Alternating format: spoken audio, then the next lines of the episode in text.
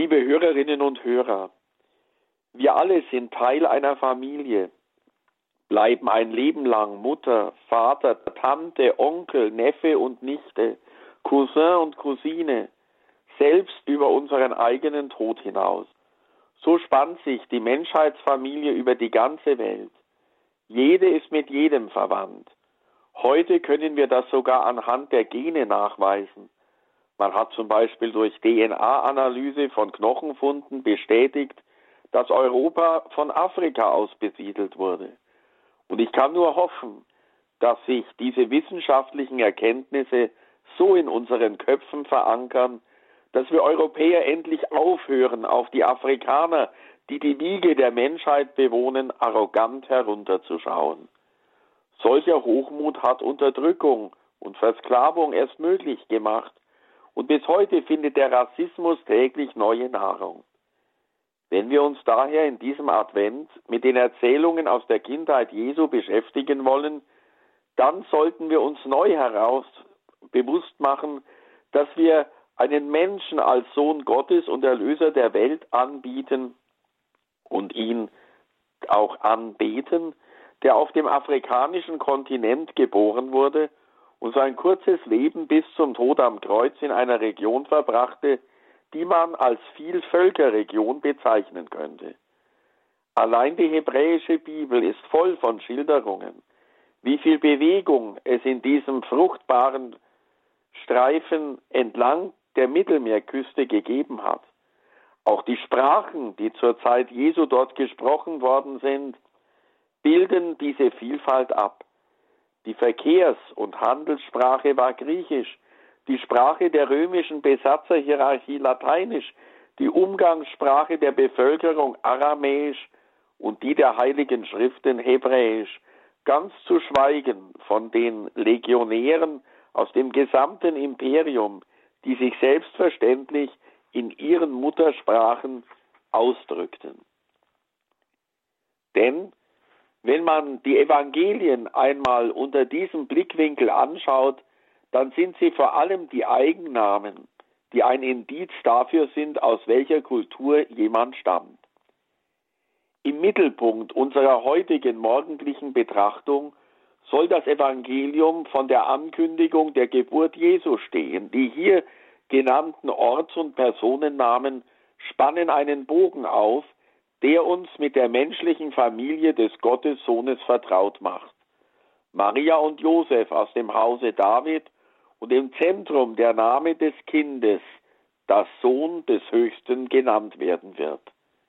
Einfach Jesus.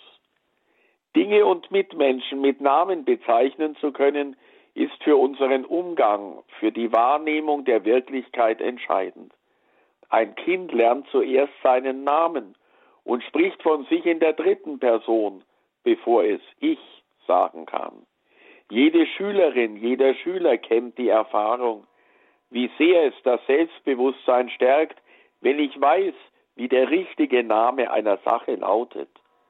Daher überlegen werdende Eltern meist sehr gut, welchen Namen sie ihrem Kind, sei es ein Mädchen oder Junge, geben wollen.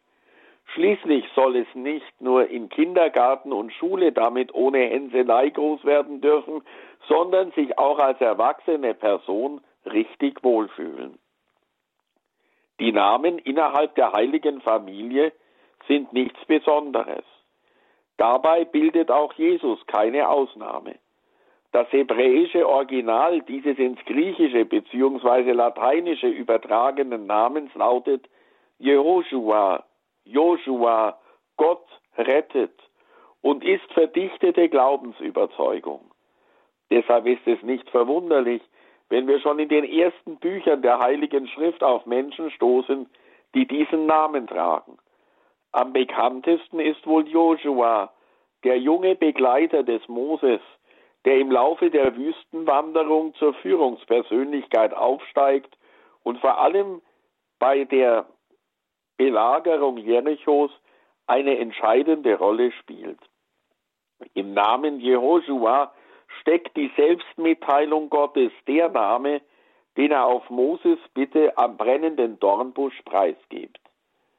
Mit dieser Rückfrage hat der am Hof des Pharao aufgewachsene und vor der Bestrafung geflohene wohl zuallererst seine Glaubwürdigkeit im Blick und er will auskunftsfähig sein, um nicht ausgelacht zu werden. Gut, ich werde also zu den Israeliten kommen und ihnen sagen, der Gott eurer Väter hat mich zu euch gesandt. Da werden sie mich fragen, wie heißt er, was soll ich ihnen sagen? Die Antwort kommt ohne Umschweife und ist doch mehr als rätselhaft. Ich bin, der ich bin. Ein Satz, der sich auch mit Ich werde sein, der ich sein werde, übersetzen ließe. Alles in allem eine Aussage, die ebenso viel verhüllt wie offenbart. Theologisch deutet man dies als Hinweis auf die Unverfügbarkeit Gottes, die erhalten bleibt, obwohl oder gerade, weil der Gott der Väter sein Wesen, nämlich die Nähe zu seiner Schöpfung und seine stete Zugewandtheit bereitwillig in seinem Namen kundtut.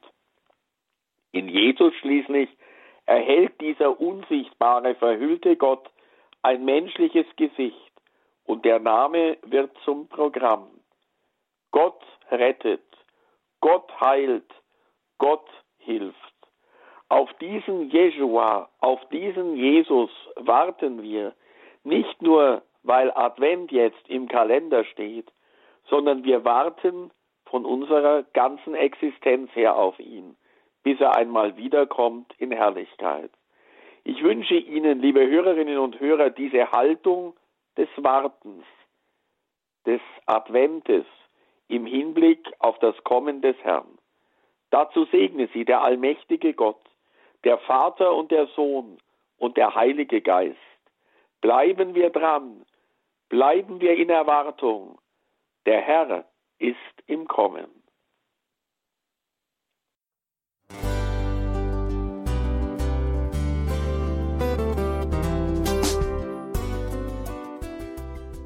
Liebe Zuhörerinnen und Zuhörer, vielen Dank, dass Sie unser CD- und Podcast-Angebot in Anspruch nehmen.